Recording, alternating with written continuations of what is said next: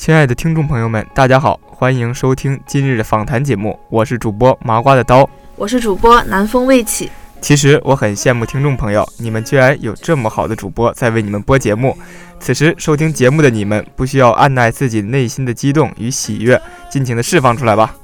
哈，释放不出来，那我们来做个游戏。首先，先举起你的左手，再举起你的右手，然后两个手开始使劲拍。谢谢，谢谢。谢谢大家为我们鼓掌。哎哎哎，魏琪啊，你知不知道前些日子超火的那几个苏家的男人？当然呀，不就是电视剧都挺好嘛。我跟你说，就这个剧里的爸爸，真是让人看了窝火，哭笑不得呀。的确，倪大红老师真的是把苏大强这个角色演活了。之前微博热搜可都已经被大红老师承包了呢。你别说，我还保存了好几张苏大强的表情包呢。就这一个月里啊，观众每天都在谴责这个作天作地的父亲苏大强和这个啃老的儿子明成呀，更是同情这个独立要强的女儿明玉。这一天天的心情跟着苏家起起伏伏，都挺好。这部剧将一些原生家庭的伤疤赤裸裸的揭开，将最鲜血淋漓的一面呈现给观众。剧情过于触目惊心，又过于真实，让不少人都无法自拔了起来。因为对苏家的各种问题都感同身受，尤其是苏家的三个男人，简直令人时而咬牙切齿，时而哀其不幸。等等等等等，你别激动。其实我觉得吧，孩子本质上没有什么错，主要还是苏母的重男轻女和苏爸软弱导致的。你看最后明成、明哲也改变了很多呢。每个人都有缺陷，每一个人都在成长，每一个人也都可以被原谅。于谈论中，在思考里。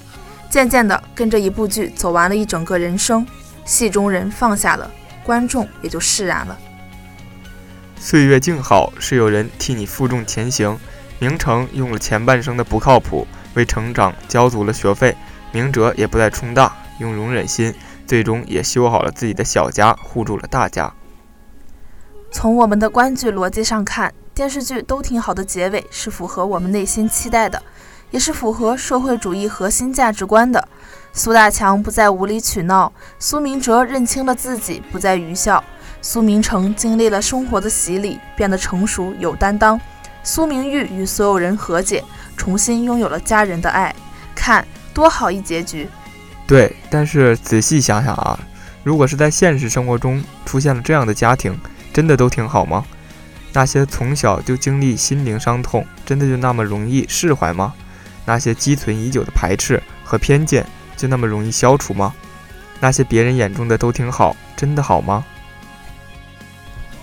幸运的人用童年治愈一生，不幸的人用一生治愈童年。苏明玉就是不幸的人。关于他提到的最多就是原生家庭。重男轻女的思想使他在家中处处受委屈，不能拥有自己的习题集，不能拥有自己的房间，不能考自己喜欢的学校，甚至连自己的情绪都要被控制。好在她争气，即便命运对她如此不公，她依然倔强的生活，凭借天分和努力成为职场女强人。原生家庭给孩子带来的影响是终身的，童年和青春期的境遇往往造就着一个人的人生观、价值观和世界观。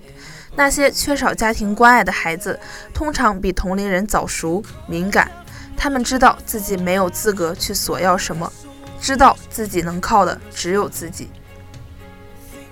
但并非人人都是苏明玉，不是每一个被家庭伤害的孩子都有像他那样拒绝向命运低头的决心。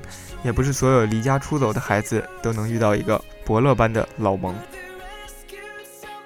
电视剧中，苏明玉最后与所有人达成了和解，完成了一部教科书式的结局。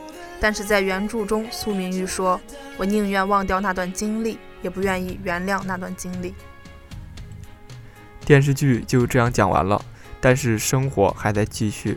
荧幕上的故事是把矛盾和人性放大给观众看。只有这样才会起到警示的作用。我们在看剧中人的时候，其实也只是在审视我们自己。那些或多或少相似的经历，那些大大小小相近的潜意识期待，都在结局处得到了答案和满足。